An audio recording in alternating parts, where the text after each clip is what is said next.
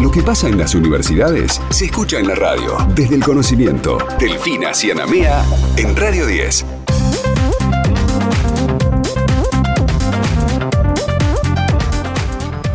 Aquí arrancamos el último tramo de este programa aquí en Radio 10 de Desde el Conocimiento. Obviamente no vamos a dejar pasar el saludo para todos los niños, todas las niñas, los niños en este Día de las Infancias. ¿Tiene, ¿tiene niñeces dando vueltas en su vida usted, compañero? No, la verdad, no.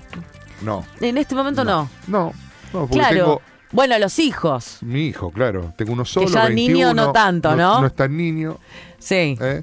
Está en Mar del Plata haciendo su vida. Claro, Este, pero claro. no, no, no, no tengo todavía.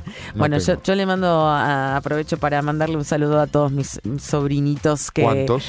Cuatro. Cuatro que me vuelven loca cada vez que, que me ven, la tía más joven. Claro. Entonces es como la que juega, la, la que los entretiene, se les tira encima, juega a las escondidas, va, viene, bueno. bien, Eh, y ¿Qué los tenés, cuida dos- también. ¿Qué tenés, dos y dos? De- tengo, claro, de mis hermanos que son mayores y no, cada pero digo uno. varones, mujeres. Tengo dos mujeres de un hermano y una mujer y un varón del otro. Mirá vos. Sí, predominancia femenina. Sí, veo, Eh, La nueva generación se viene matriarcal en la Está familia. Es así. Vamos ahora sí a meternos en otra de las notas que tenemos eh, estipuladas para el día de hoy, porque la reconocida revista científica Nature publicó en la edición de julio el trabajo internacional de la Red Mundial de Observatorios Ecológicos de Lagos sobre microplásticos en lagos, precisamente, y también en embalses de seis continentes, del que además formó parte un investigador bahiense. Los resultados son un poco preocupantes y los vamos a charlar con él. Estamos hablando de Facundo Scordo, que es profesor de cartografía náutica e investigador del Instituto Argentino de Oceanografía, dependiente de la Universidad Nacional del Sur y del CONICET. Profesor, aquí Héctor y Delfina los saludamos. ¿Cómo está? Muy buenas tardes. Hola Delfina, hola ¿Qué Héctor, tal? buenos Buenas días tardes. a toda la audiencia. Primero que nada, nos gustaría que nos cuente un poco sobre su historia, cómo fue que ha llegado a esta red mundial de observatorios para luego formar parte de este equipo de trabajo. Bueno, eh, yo comencé como eh, becario doctoral del CONICET en el Instituto Argentino de Oceanografía y tuve la suerte de tener dos eh, directores con mucha llegada internacional eh, y ellos me introdujeron a, a la red. Y así que desde el año 2013 yo participo en distintas en los distintos proyectos y congresos que organiza la red y como eh, durante mi doctorado y mi postdoctorado yo he estudiado el efecto de la variabilidad climática y el impacto antrópicos en lagos de la Patagonia, cada vez que la red tiene alguna iniciativa internacional de muestreos de lagos en todo el mundo, bueno, ahí estamos nosotros aportando los datos de, desde la Patagonia Argentina. ¿Y de qué hablamos cuando estamos hablando puntualmente de microplásticos? Bueno, el microplástico son partículas muy, muy pequeñas de plástico que no son visibles a los ojos eh, y que tienen varios orígenes. El microplástico se puede originar desde, por ejemplo, la descomposición de una bolsa de plástico o una botella de plástico, o también hay microplásticos, por ejemplo, se genera por el lavado de la ropa. Cuando uno pone la ropa Ah. en el lavarropa, la ropa tiene un gran contenido de, de plástico Mira, y bueno, cuando es lavada se desprende por, por las aguas residuales. Los cosméticos también tienen microplástico, el, shampoo, la crema enjuague. claro. Claro, son un montón de factores que intervienen. ¿Y por qué han resultado realmente preocupantes eh, los resultados de este estudio? Bueno, porque, en, por ejemplo, en el caso, eh, el estudio abarca 38 lagos distribuidos a- en todo el mundo, ¿no? Hmm. En 23 países distintos. Y algunos de estos lagos se encontraban en zonas muy remotas, como es el caso del lago que nosotros proveímos los datos. Es el lago Rivadavia, que está dentro del Parque Nacional Los Alerces, eh, cerca de la localidad de Esquel, de Esquel en Chubut. Y bueno, este lago es un tanto remoto, y sin embargo, en los lagos que son remotos también se encontró microplástico. Eso por un lado, ¿no? Todos los lagos del estudio ¿Qué, qué significa algún un lago remoto? que está muy muy lejos, que Ah. no hay que no tiene una población viviendo a su alrededor.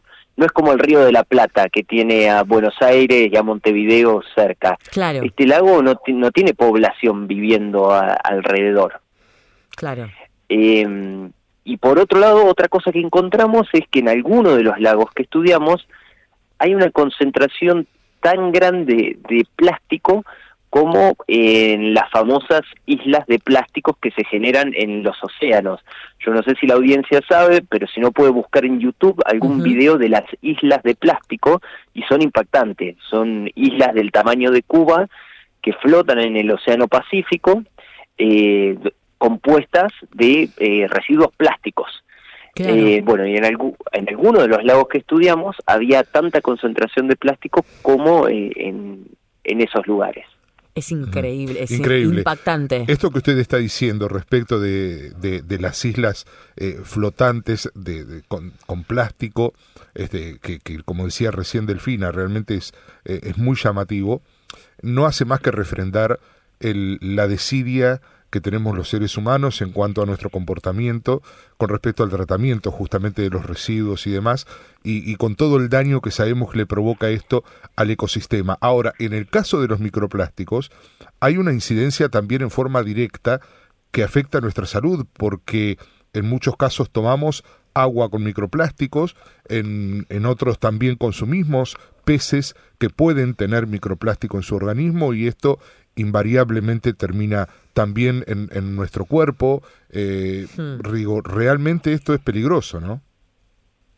Sí, sí, es muy peligroso y a la vez, eh, bueno, esto llamativo el hecho de que haya microplásticos en lagos tan alejados, lo cual nos levanta una alerta de que evidentemente para evitar la problemática del microplástico no alcanza solo con leyes locales o con iniciativas locales, sino que tiene que haber como una iniciativa internacional que busque eh, frenar el consumo de plástico y hacer una buena disposición del plástico, es decir, reciclar el plástico, ver dónde lo colocamos, porque el, el microplástico se transporta a través de la atmósfera, por las nubes.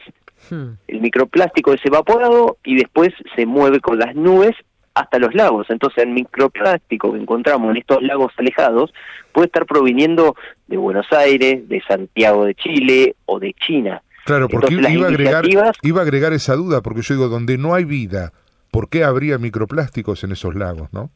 Y tiene que ver con esto que usted está explicando. Exacto, con esto de que el microplástico al ser tan pequeño se puede evaporar, Claro. puede formar parte de una nube y después se puede eh, depositar o precipitar con, la- con las lluvias en lagos en zonas muy muy lejanas. Eh, y como vos mencionabas antes, eh, el tema de la salud humana, ya hay algunos estudios donde se ha observado que el microplástico que uno puede beber eh, por el agua cuando la consume puede terminar pasando al, al torrente sanguíneo.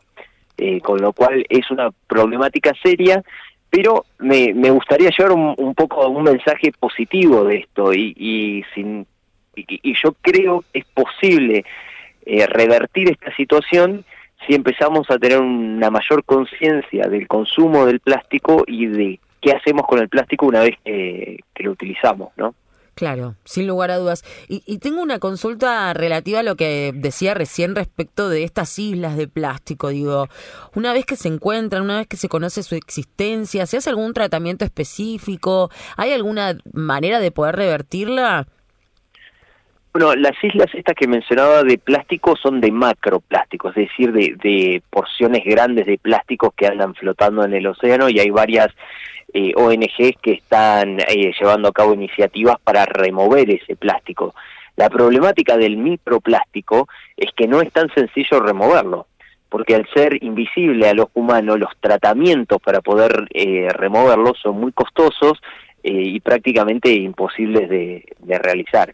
Lo que sí podemos remover es el, el macroplástico, o sea, estas islas sí hay varias ONG que están en, en proceso de, de sacarlas de, del mar y disponerlas en otro lado. Claro. Claro. Ahora, si pudiésemos hablar de, en términos de, de, de, de rangos de gravedad, ¿y cu- ¿cuál es la situación en este momento? Eh, bueno, mira, por suerte para, para el lago Rivadavia, que está en la Patagonia, fue uno de los lagos donde encontramos menor concentración de plástico de, eh, de todos los lagos del estudio. Ahora, esto nos lleva a preguntarnos cuál es la concentración de plástico del río de la Plata, por ejemplo, o del dique Paso de las Piedras, que es donde la, mi ciudad consume el agua, en Bahía Blanca, ¿no? Entonces, a nivel mundial esto demuestra que es una problemática muy, muy importante. De hecho, uno de los lagos donde más concentración de microplástico encontramos es en el lago Tajo, que queda en California, en Estados Unidos, y es un lago donde se invierten millones de dólares anuales para hacer una buena conservación de la cuenca.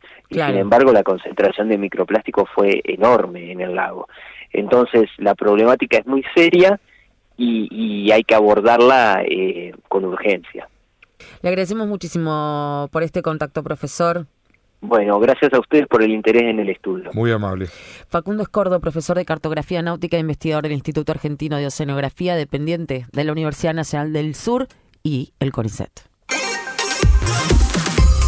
Desde el conocimiento, un programa hecho por las universidades. Delfina Cianamea en Radio 10.